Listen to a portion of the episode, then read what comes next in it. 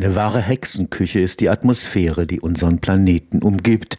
Vom Menschen erzeugtes CO2, Stickoxide, Methangas reagieren mit Schwefel beispielsweise aus großen Vulkanausbrüchen. Wer die Auswirkungen auf den Klimawandel verstehen will, muss genau wissen, was sich da über unseren Köpfen zusammenbraut.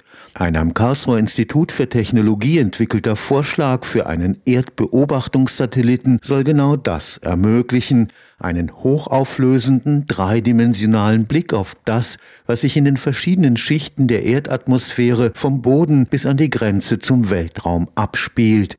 Die Europäische Weltraumbehörde ESA hat das Karlsruher Satellitenkonzept CARED jetzt in die engere Wahl zur Umsetzung genommen. Wenn alles nach Plan geht, wird CARED im Jahr 2031 als Earth Explorer 11 seine Kreise in 800 Kilometer Höhe über unseren Köpfen ziehen.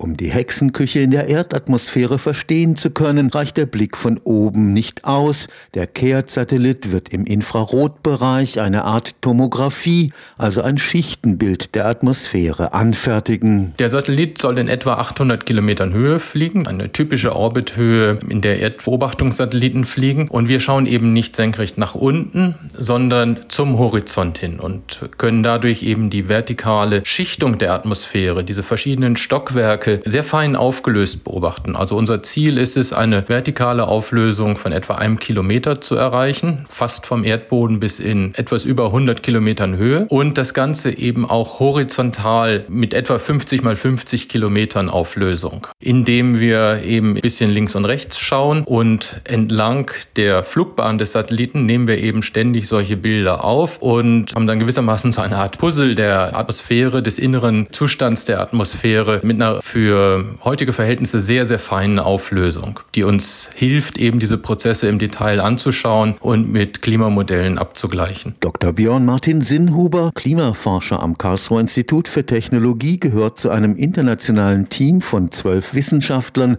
die das Konzept des Erdbeobachtungssatelliten CARED entwickelt haben.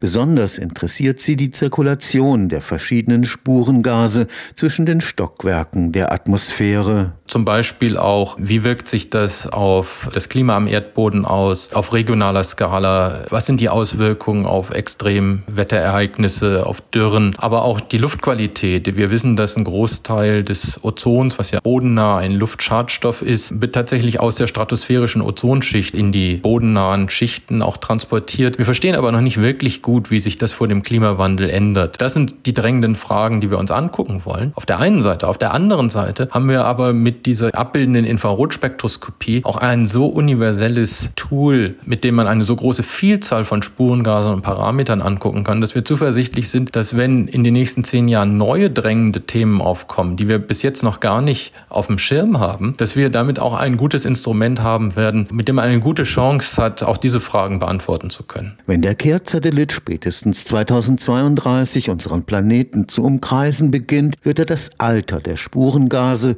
wie CO2 CO2 oder Ozon in den unterschiedlichen Stockwerken der Erdatmosphäre bestimmen können. Und das ist ein sehr wichtiger Parameter, mit dem wir Zirkulation und Änderung der Zirkulation in der Atmosphäre, also über den gesamten Höhenbereich, beobachten können aus diesen Spurengaskonzentrationen, von diesen langlebigen Spurengasen. Die Hexenküche in unserer Atmosphäre wird auch von natürlichen Faktoren beeinflusst. Diese Langzeitänderungen durch die menschgemachten Emissionen finden statt vor dem Hintergrund natürlicher Variationen, die schon immer da waren. Große Vulkanausbrüche können riesige Mengen von Schwefelerosolen in die Stratosphäre bringen, wo sie jahrelang in der Atmosphäre verbleiben können, diese Aerosole, und nicht nur die Atmosphärenchemie beeinflussen, sondern auch Einfluss auf das Klima am Erdboden haben. Zum Beispiel hat man gesehen, dass nach großen Vulkanausbrüchen wie dem Pinatubo Anfang der 1990er Jahre es eben für ein paar wenige Jahre, ein, zwei, drei Jahre kälter am Erdboden wurde. Wir haben jetzt seitdem lange Zeit keinen sehr großen Vulkanausbruch gehabt, aber es ist natürlich wichtig zu verstehen, wie solche natürlichen Variationen auch auf dem von Menschen gemachten Klimawandel sich auswirken oder welche Wechselwirkungen es da gibt. Die endgültige Entscheidung, ob der Kehrt-Satellit realisiert wird,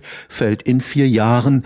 Bis dahin dahin muss das Konzept weiterentwickelt werden. Zum einen die Anforderungen, wie genau muss man eigentlich bestimmte Größen, Spurengase, Temperaturen messen, um zum Beispiel das Brechen von atmosphärischen Wellen mit ausreichender Genauigkeit beobachten zu können. In welchem Spektralbereich, mit welcher spektralen Auflösung müssen wir das tatsächlich machen? Was muss die Genauigkeit sein? Von technischer Seite muss dann untersucht werden, wie kann man das realisieren? Hat man die Technologie tatsächlich dafür?